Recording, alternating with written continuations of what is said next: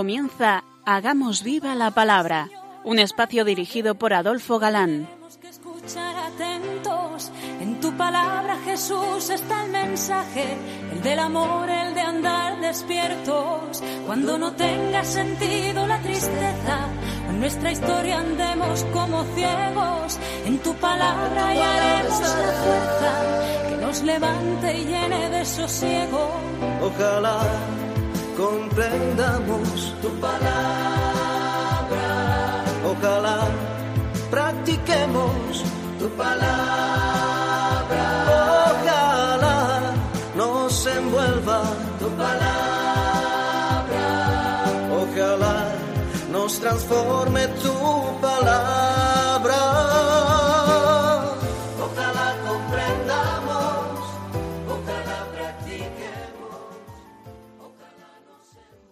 Hola queridos oyentes.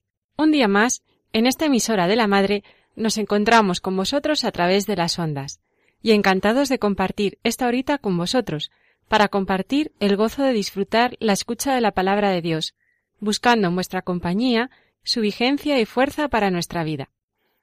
Aquí estamos de nuevo, Adolfo, y Ana, dispuestos a pasar este rato en vuestra compañía. Bienvenidos a nuestro programa Hagamos viva la palabra. Hola amigos, gracias por escucharnos un día más. Eh, retomamos nuestro curso de Historia de la Salvación en el libro primero de los Reyes, donde lo dejábamos la pasada emisión. Salomón, y en estrecha colaboración con el rey del Líbano, que le proveyó de materiales, sobre todo de cedros, por fin construyó casa a Yahvé. El famoso templo en donde el Señor tendría siempre sus ojos si le eran fieles.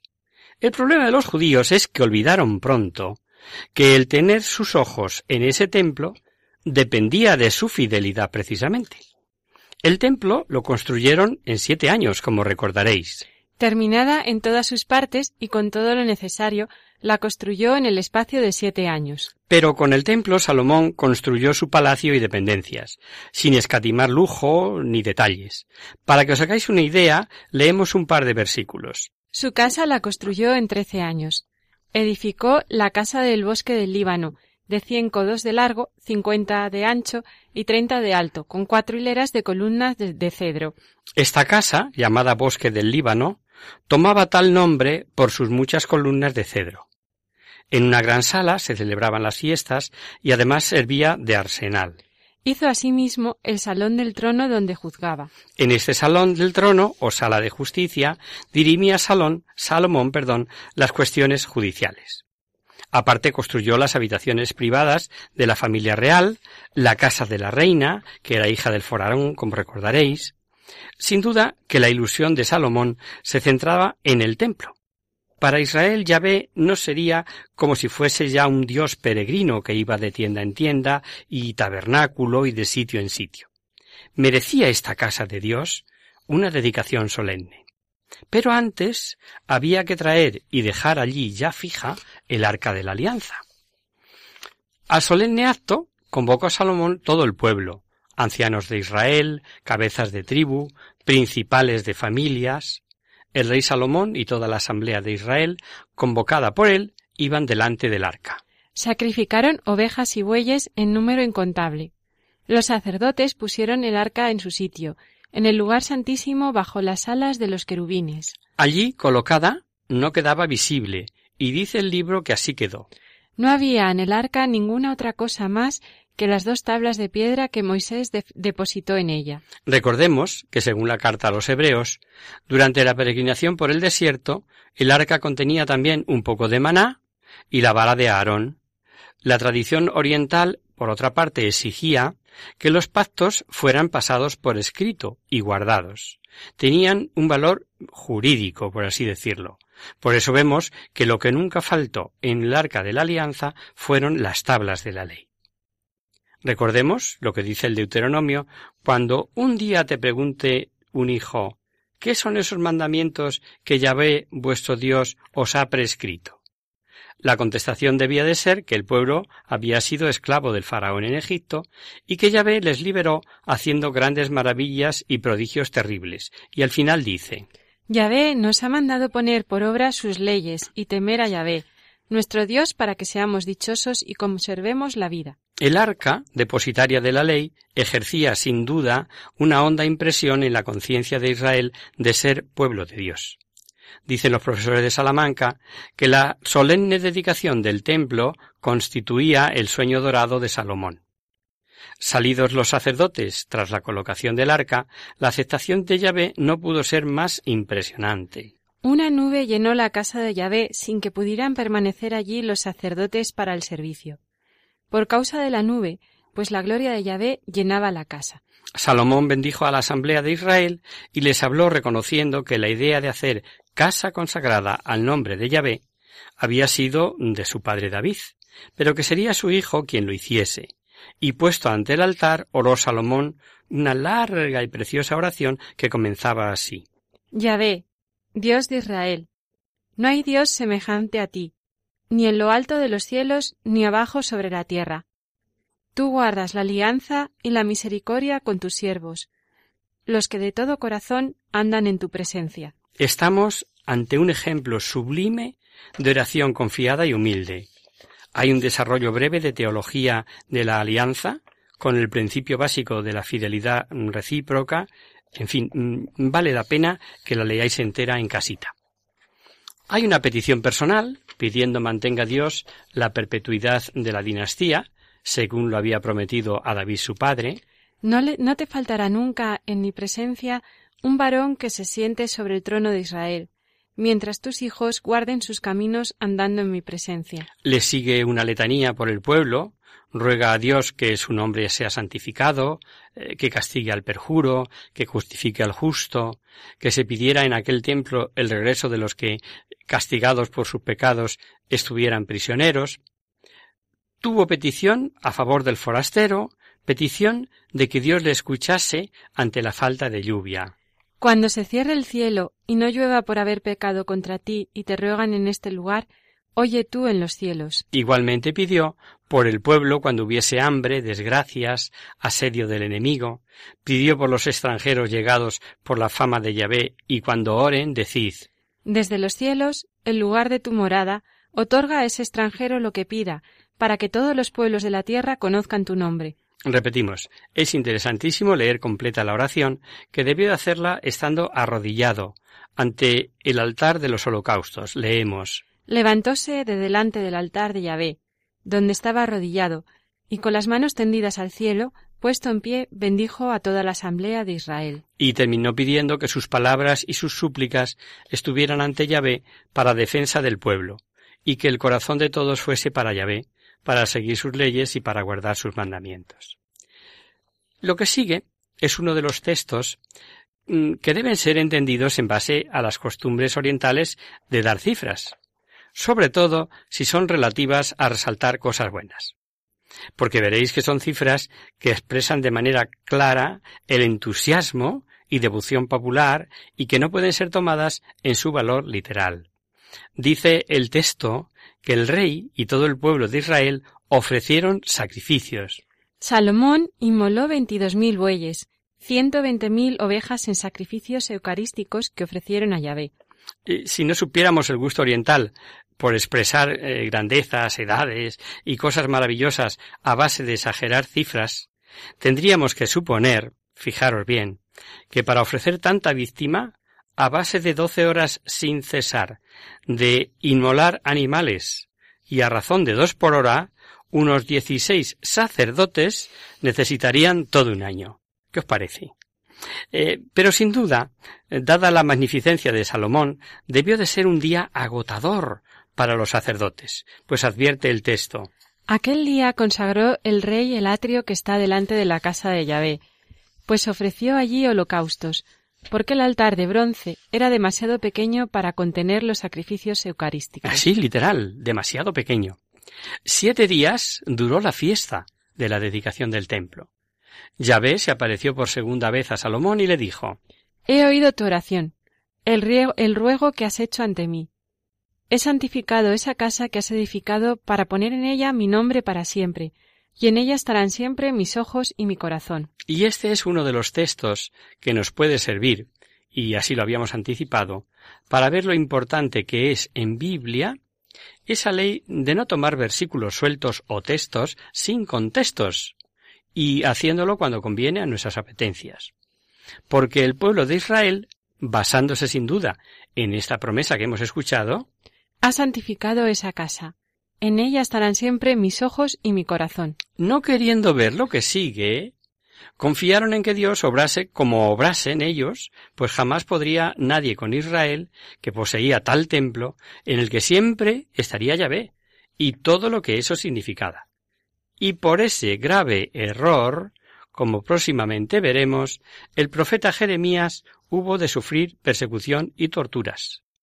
Porque Jeremías, ante la infidelidad de Israel, les decía No pongáis vuestra confianza en palabras engañosas diciendo Oh el templo de Yahvé, el templo de Yahvé. Este es el templo de Yahvé. Como, como si con eso quedaran libres de sufrir las consecuencias de su infidelidad pisoteando los mandamientos. ¿Es que Jeremías les advertía sin tener en cuenta las palabras de Yahvé que hemos escuchado dichas en la dedicación del templo? Israel, infiel, quería acogerse a esas palabras como palabras de Yahvé, pero sin tener en cuenta todas las palabras que Yahvé había dicho a Salomón. Porque Yahvé lo que dijo a Salomón es que en ese templo estarían siempre sus ojos y su corazón. Si andas en mi presencia como anduvo David, tu padre, en integridad de corazón, guardando mis mandamientos. O sea, las promesas estaban naturalmente ligadas a la fidelidad de Israel, no al hecho de haber construido para Dios tal templo. Y por eso Yahvé siguió diciendo a Salomón, Pero si os apartáis de mí vosotros y vuestros hijos, si no guardáis mis mandamientos y os vais tras dioses ajenos, yo os exterminaré a Israel y echaré lejos de delante de mi casa que he consagrado a mi nombre. No, no cabía engaño de no ser tan cínicos como decir que se amparaban en la palabra de Yahvé, tomando solo parte de ella, porque al final eh, de lo que Dios eh, dijo no admitía duda, claramente les dijo que esa casa será una ruina, y cuantos pasen cerca de ella se quedarán pasmados y silbarán y preguntarán ¿Por qué ha tratado así Yahvé a esta tierra y a este templo? Y responderán Porque abandonaron a Yahvé, su Dios, y pasmados se quedaron cuando vieron la ruina del templo barrido por Nabucodonosor cerca de cuatrocientos años después. Advirtamos que el famoso mm, racionalista Renan y sus seguidores han considerado ese templo como una simple capilla de palacio no tienen otra base para pensar así que las medidas del templo, que ya sabemos no pasaba de cincuenta metros, y el que otros templos paganos de la época estaban concebidos como algo doméstico. Nada dice si Salomón edificó una casa Yahvé más grande o más pequeña, para que dispusiera en la tierra de un lugar y de una mansión. Allí estaba el arca donde se hacía Yahvé presente. Es evidente que no fue una simple capilla de palacio, sino que fue el santuario nacional al que estuvo acudiendo todo Israel. Precisamente el mismo error que tuvieron los israelitas confiando en el templo como defensa de todo Israel, demuestra el error de Renan y de otros llamados independientes que no tuvieron en cuenta en las relaciones pueblo-divinidad, Israel era un singular en tener culto y revelaciones del único Dios verdadero, no sólo edificó templo y palacio Salomón. Dotó muchos lugares de defensas y fortificaciones. Quiso edificar en Jerusalén, en el Líbano y en toda la tierra de su dominio. Interesante, ¿eh? En todas estas grandes obras no empleaba a los israelitas que estaban dedicados a ser hombres de guerra, servidores, jefes eh, y encargados de vigilar a los trabajadores. Construyó grandes almacenes para sus carros y caballerías en Jerusalén, en el Líbano y en toda la tierra de su dominio. Y no quedó ahí su actividad en favor de Israel. Construyó también Salomón naves en la costa del Mar Rojo, en la tierra de Edom. Esas naves hacían el servicio de exportación e importación. Se llamaban naves de Tarsis. Eran naves al servicio de las fundiciones. Las excavaciones arqueológicas al sur del Mar Muerto descubrieron una fundición de hierro y bronce de los tiempos de Salomón. Son las excavaciones de Tel al-Leifech en el Golfo de Acaba, junto al actual puerto de Alat. Hacemos una breve pausa en la palabra, si os parece, y pensamos en todo esto con este fondo musical.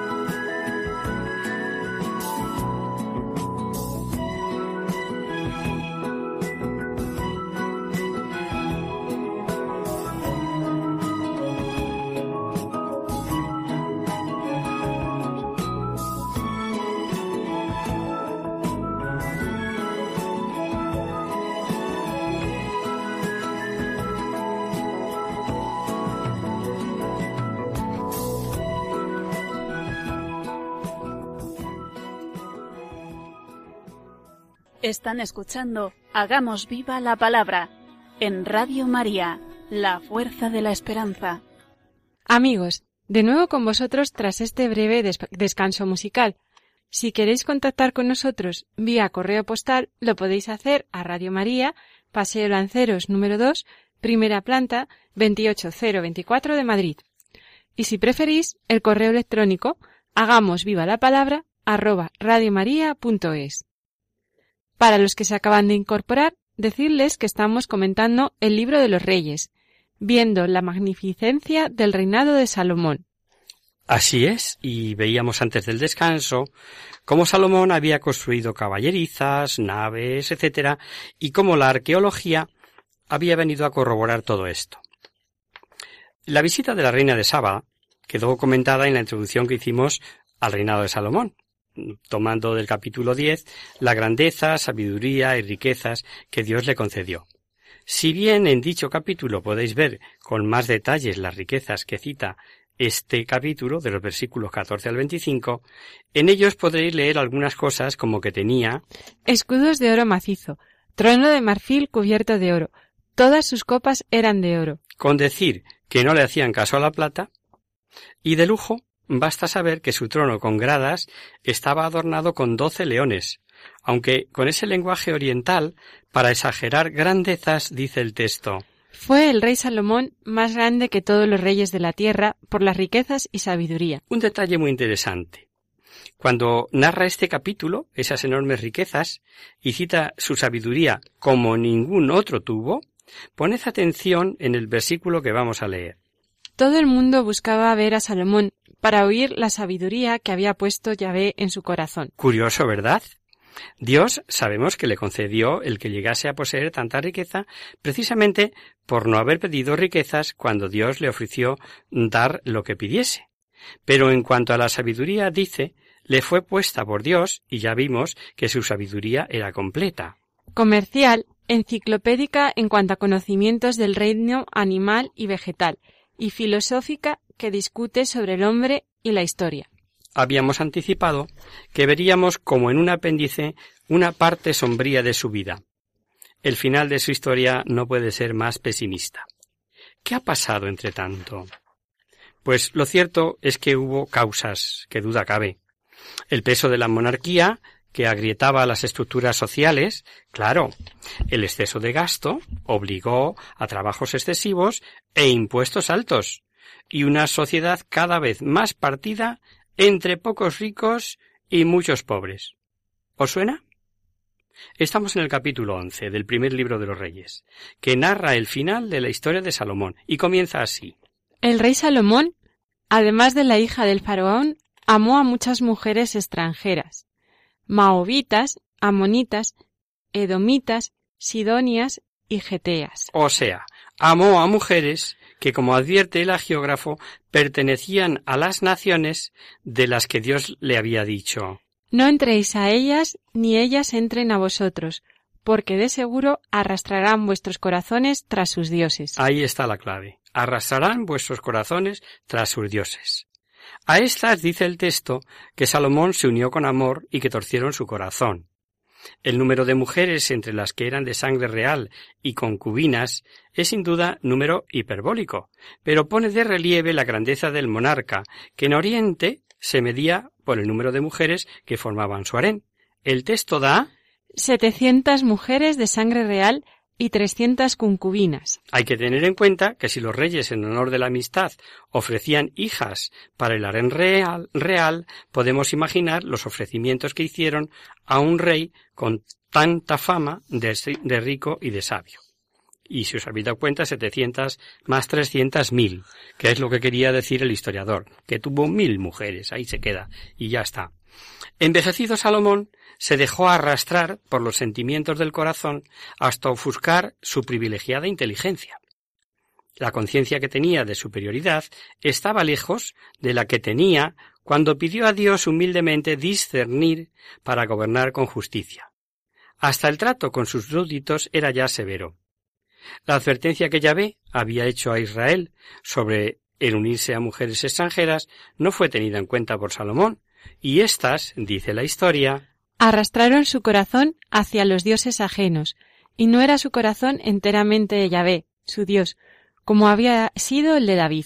Estas mujeres disponían de un lugar para sus cultos, y en la vertiente occidental del monte Oliveti, lo que era el escándalo para los israelitas. De aquellos tiempos arranca la denominación de Monte del Escándalo. Allí se daba culto a Astarte, asociada al dios Baal, cuyos cultos de prostitución religiosa, culto al dios Milcom, al que se le ofrecían niños en holocausto. Etcétera, etcétera. Era una depravación total. Una gran lección que hemos de aprender. Estas mujeres ejercían su derecho a poder tener sus dioses y sus cultos, y allí acudían comerciantes y visitantes extranjeros, pero esa tolerancia era un gran mal.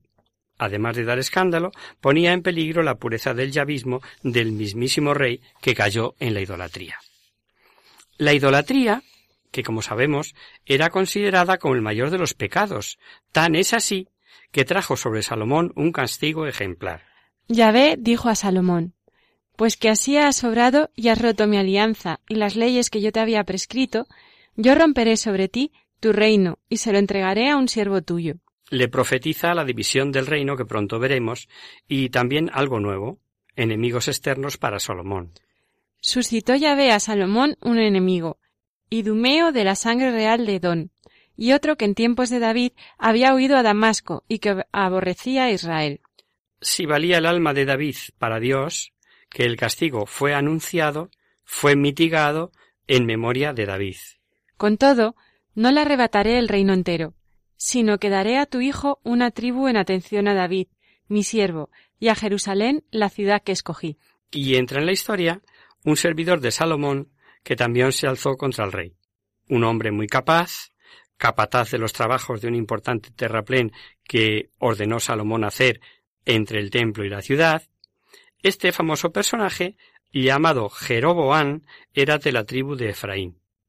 No veía con buenos ojos la diferencia de trato con la tribu de Judá hasta que llegó a ser el enemigo más peligroso para Salomón. Un día, Jeroboán se encontró en el campo con un profeta llamado Agías que iba cubierto con un manto nuevo. El profeta, estamos aquí con los signos eh, mm, partió su manto en doce pedazos y le dice Coge diez pedazos, porque así habla Yahvé, Dios de Israel. Vaya a romper el reino en manos de Salomón, y a darte a ti diez tribus. El profeta le reveló que dejaba parte a Salomón por, por amor a David y a Jerusalén como ciudad escogida por Dios. Nos encontramos, como os adelantaba, con una acción simbólica, efectuada por un profeta, y que anunciaba clarísimamente la división del reino. Como la tribu de Benjamín estaba unida a la de Judá, salvo que posiblemente también quedaron al menos parte de la de Simeón, el caso es que en bloque la separación fueron las diez tribus del norte. Consecuencia del, desastroso comportamiento de Salomón, también le anunció que esas diez tribus serían arrancadas en tiempos de su hijo, en tiempos del hijo de Salomón, dice el texto. Mantendré su reinado todos los días de su vida, por amor a David, a quien elegí, y que guardó mis mandamientos y mis leyes. Pero quitaré el reino de las manos de su hijo. Lo que estaba claro es que el fuego de la escisión ardía bajo la ceniza, y si no estalló antes es por la categoría del viejo monarca. Muerto Salomón, lo que ocurrió hacia el año 930, el campo estaba libre para toda lucha. Jeroboán sin duda representaba un movimiento político religioso, y así se entiende que entre las cosas que le dijo el profeta le dijese de parte de Dios. A ti te tomaré yo, dominarás cuanto tu corazón desea y serás rey de Israel. Había tenido que huir de Salomón y se refugió en Egipto hasta la muerte del rey, hasta la muerte de Salomón. Comprenderéis que la vida de un extraordinario hombre como Salomón hubiera precisado todo un vasto volumen. Lo cierto es que el escritor sagrado nos habla de una posible fuente como de obra conocida, pues dice el texto Lo demás de los hechos de Salomón, de lo que hizo y de su sabiduría, ¿no está escrito en el libro de los hechos de Salomón? Se ve que el escritor sagrado escribió una historia breve, concisa, resaltando los puntos más luminosos, pero sin ocultarnos las sombras que le envolvieron en el final de su vida y, y que acabamos de ver. interesante e impresionante meditar sobre la vida de este rey, sobre la vida de Salomón. Generoso, en cuanto a que teniendo la oportunidad de que Dios le diese cuanto le pidiera, no le pidió ni riqueza, ni poder, ni larga vida, sino que consciente de que recibía el reinado siendo joven, no pidió otra cosa que saber gobernar con justicia, y habiendo recibido por su generosa petición riquezas y sabiduría como en ningún otro hombre las hubo, es al mismo tiempo ejemplo viviente de cómo puede sucumbir un alma que no coopera con una gracia concedida sin medida, sin tasa. Salomón reinó en números redondos cuarenta años. Sepultado junto a su padre David, le sucedió su hijo Roboán. Los septentrionales, es decir, los del norte, no tenían en realidad prevenciones hostiles contra el sucesor de Salomón. Era una sucesión normal, pero sí que las tenía y graves contra la política que había seguido Salomón y es natural que quisieran aprovechar para que cambiara el sistema de gobierno del fallecido padre. Y llamaron a Jerobeán, quien volvió de Egipto, y con toda la comunidad de Israel fueron a ver al nuevo rey Roboán, y pusieron las cartas sobre la mesa. Tu padre nos ha puesto un yugo muy pesado. Alivia tu ahora, ahora la dura servidumbre de tu padre, y el pesado yugo que puso sobre nosotros, y te serviremos. Y te serviremos. El rey les pidió tres días, y que volviesen al cabo de ellos. Quiso pedir consejo y reunió por un lado a los ancianos que habían estado al servicio de Salomón, y parece ser que no le gustó mucho el consejo de los viejos. Reunió a los jóvenes, dice el sagrado texto, que a los que con él se habían criado, eso lo dice todo, o sea, criados a lo grande, y vamos a escuchar los dos consejos. Y sin deciros de quién es uno y quién es el otro de los consejos, vosotros lo vais a averiguar. Así debes responder a esta gente que te ha hablado en estos términos. Tu padre nos ha puesto un yugo pesado. Así les hablarás. Mi dedo meñique es más grueso que el dorso de mi padre. Yo agravaré vuestro yugo. Mi padre os azotó con látigos, yo os azotaré con escorpiones. Veamos el otro consejo que dieron a Roboán, nuevo rey de Israel. Si hoy eres condescendiente con este pueblo, cedes ante ellos, les haces caso y les hablas buenas palabras, serán siempre servidores tuyos. Dice la historia que Roboán, al cabo de, los tres días, que pidió que volvieran, con Jeroboán al frente, les habló según el consejo de los jóvenes, que como ya habréis puesto eh, supuesto cuál de los dos fue, pues les amenazó con agravar el yugo y azotar con escorpiones. Y aquí hay un versículo que, de nuevo, hemos de recordar lo ya explicado de voluntad activa y voluntad permisiva de Dios. No escuchó, pues, el rey al pueblo, porque así lo había dispuesto Yahvé, para que se cumpliera la palabra de Yahvé que había dicho por medio de Agías. Por supuesto que el rey no escuchó el buen consejo, lo rechazó obrando mal, pero según su libre albedrío, lo que Dios permitió y al estar profetizado, el agiógrafo lo expresa conforme hemos escuchado, como que así lo había dispuesto Dios. El imperio se desmorona. Y el padre croato, en su libro de Historia de la Salvación, advierte que en realidad el cisma fue provocado por la apostasía religiosa de Salomón, añadiendo unas palabras eh, que nos deberían a nosotros hacer pensar. Poned atención. Una vez más, contestamos que en muchos, al momento feliz de la entrega a Dios, sucede el cansancio en la fidelidad. Claro, que Dios no se cansa jamás, y la historia salvífica no se paró con Salomón. Había dejado a su hijo en herencia un descontento general, por el trato desigual con las tribus del norte. Siempre estaban latentes los conatos de independencia, y la pésima conducta de su hijo y sus amigotes. Eso, eso fue la gota que colmó el vaso. Entonces todo Israel Viendo que el rey no le escuchaba, dijo al rey ¿Qué tenemos nosotros que ver con David? No tenemos heredad con el hijo de Isaal, Isaí. Y estalló el grito separatista en todo Israel. A tus tiendas, Israel. Provee ahora tu casa, David. Era el mismo grito que vimos en el segundo libro de Samuel, cuando la revuelta de Seba, yéndose todos los hombres de Israel de con David. Veremos qué pasa. Pero eso, si os parece, será el próximo día, si Dios quiere.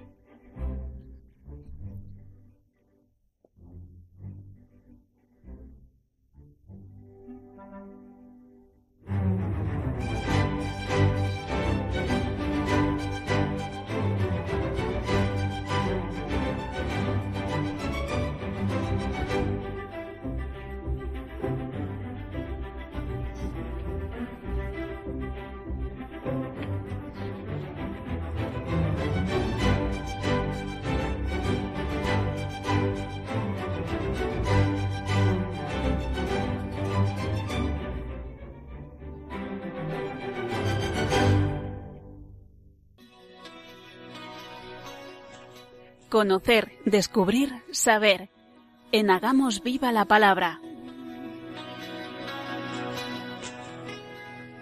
Abrimos ahora este mini espacio del final del programa, que llamamos Conocer, Descubrir, Saber, para satisfacer vuestras curiosidades, para responder a vuestras preguntas, para hablar de alguna cosa histórica o actual que pueda orientar nuestras vidas de cristianos, para hacer viva la palabra de la mejor manera.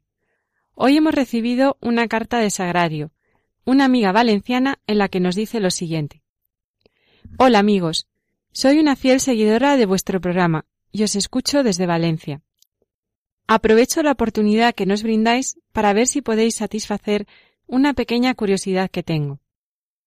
Soy devota de la Virgen de Satanudos desde que una amiga alemana me regaló una estampa suya.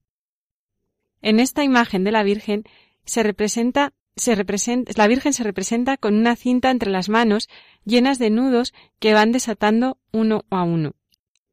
Siempre que me encuentro con obstáculos en la vida, recurro a ella. Y le pido que desate esos nudos, que me ayude a superar esas dificultades. Y ella siempre me escucha. Me he fijado que en la parte inferior de la imagen aparece una persona caminando de la mano de un ángel, pero es tan pequeño que casi pasa desapercibido. ¿Me podíais decir por qué aparece esto en la estampa de la Virgen? ¿Qué representa? Muchas gracias, Sagrario. Gracias a ti, querida Sagrario, por tu escucha y participar, por participar en nuestro espacio. Procedemos eh, a satisfacer tu curiosidad. Pues acerca de esta advocación mariana sí tenemos documentación. No siempre es así. Y empezaremos diciendo que María, la desatadora de nudos, es una advocación de la Inmaculada Concepción. Por eso su fiesta se celebra el 8 de diciembre, coincidiendo con el Día de la Inmaculada.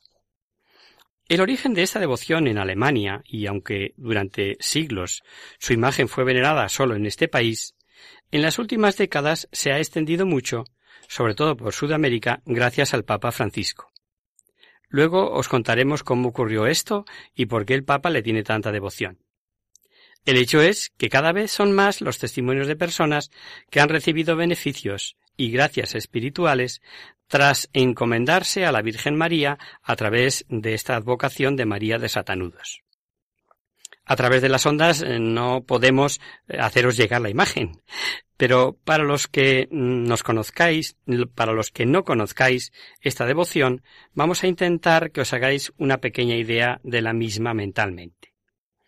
En la imagen de Nuestra Señora de Satanudos puede verse a María rodeada de ángeles que la asisten, pues ella es la reina de los ángeles, y sobre su cabeza una paloma inunda de luz la parte superior de la imagen.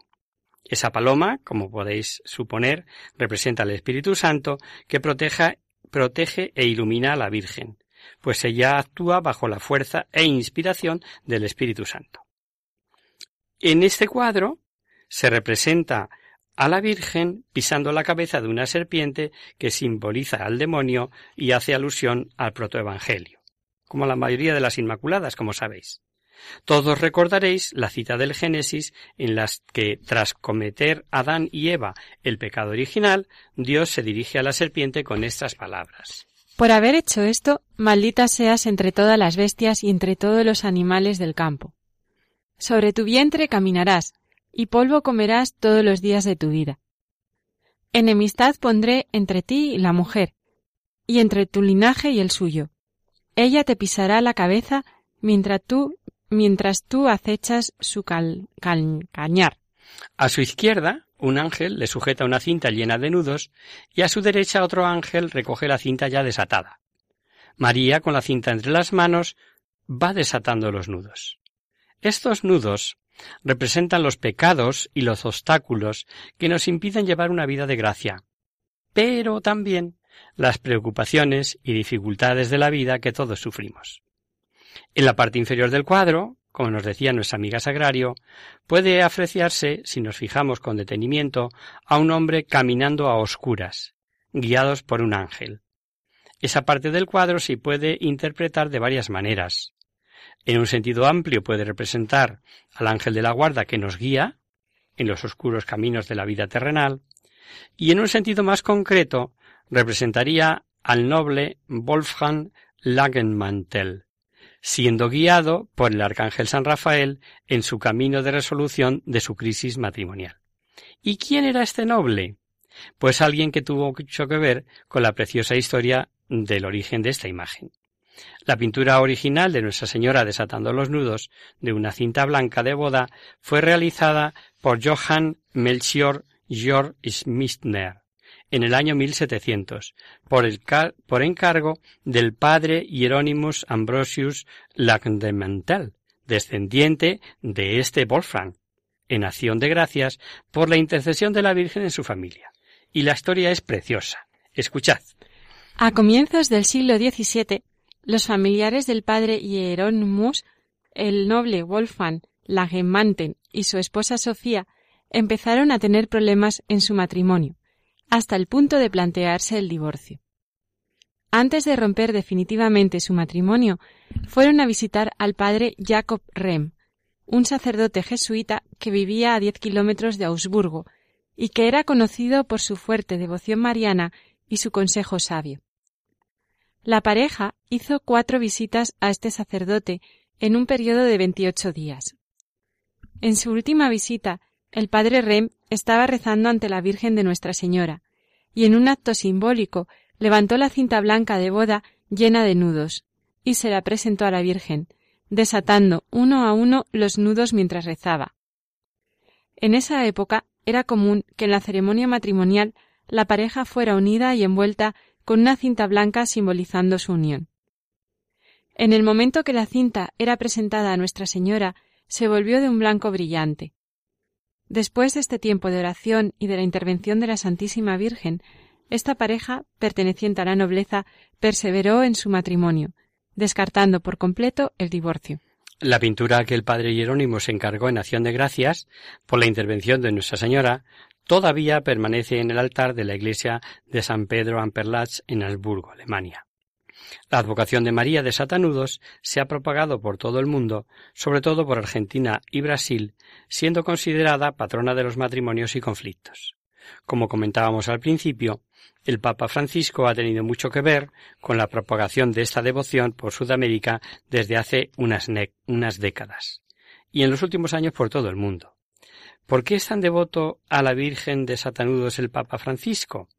Pues si lo queréis saber, prestad atención a esta bonita historia que nos lee Ana. En 1986, Jorge Mario Bergoglio, hoy Papa Francisco, se había trasladado a la Universidad Jesuita de San Jorge de Frankfurt para concluir su tesis doctoral. Durante su estancia en Alemania, visitó la iglesia de San Peter am Perlach, en Nasburgo, cuyo principal tesoro es este cuadro de estilo veneciano e influencia barroca, que representa una advocación de la Inmaculada Concepción bajo el título de Nosten, Notenlosiren, la que desata los nudos. Algo vio el padre Bergoglio en esa imagen, o algún favor le hizo, o quizás se sintió conmovido al observar el culto que se le rendía a María de Satanudos en ese país. El caso es que le tomó tanta devoción que cuando volvió a Argentina decidió promoverla al principio a pequeña escala y más eficazmente tras ser nombrado en 1992 obispo auxiliar de Buenos Aires. Al principio la devoción se extendió por Buenos Aires a través de pequeñas imágenes que las personas recibían, y muy pronto se propagaron las noticias de ser muy milagrosa cuando se la invocaba y se le pedían gracias. Fueron numerosos los testimonios de personas que afirmaban haber recibido de la Inmaculada Concepción en la advocación de Nuestra Señora de Satanudos milagros de curaciones, nuevas oportunidades, paz en sus hogares. Pero no existía un lugar donde rendirle culto. Y fue el propio pueblo argentino de Buenos Aires y sus alrededores los que solicitaron a las autoridades eclesiásticas un sitio donde concentrar sus oraciones y poder dar culto a esta imagen de María. Por supuesto que el entonces obispo de Buenos Aires, el padre Bergoglio, hoy Papa Francisco, puso todo su esfuerzo en esta tarea. Y así fue como le encargó a Ana B. de Berti la reproducción del original que se encuentra en Alemania, para colocarla en una iglesia de Buenos Aires. Desde entonces, Miles de peregrinos acuden allí a rezar periódicamente. Pero, como decíamos al principio, su difusión no se ha restringido únicamente a Argentina, sino que es venerada en toda Sudamérica, siendo muchos los testimonios de conversiones y de gracias recibidas. Por su origen, se le confían especialmente, como podemos suponer, las dificultades en las familias y la solución de lo que nos ata espiritual y materialmente. Esperamos haber resuelto tus dudas, querida Sagrario, y haber puesto nuestro granito de arena en la difusión de esta devoción, dando a conocer su historia. Como siempre, estamos a vuestra disposición para cualquier aclaración o sugerencia. Y hasta aquí, queridos amigos, el programa de hoy. Os dejamos con vuestra sintonía y os recordamos que si queréis dirigiros al programa para cualquier duda, aclaración o sugerencia, participando en el espacio de conocer, descubrir, saber, estamos a vuestra total disposición y encantados de atenderos en la siguiente dirección. Radio María, Paseo Lanceros número 2, primera planta, 28024 de Madrid. O bien, si lo preferís, al correo electrónico hagamos viva la palabra arroba radiomaria.es.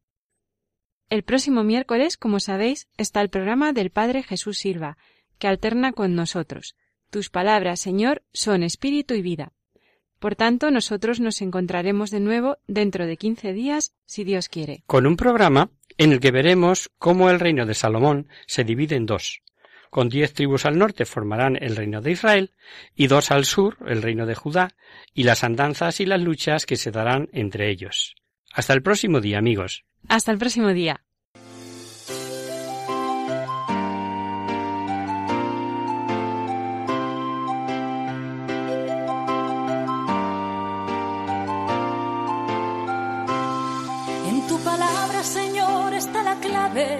Solo tenemos que escuchar atentos. En tu palabra, Jesús, está el mensaje, el del amor, el de andar despierto. Así concluye Hagamos viva la palabra con Adolfo Galán. Como ciegos, en tu palabra y haremos la fuerza que nos levante y llene de sosiego. Ojalá.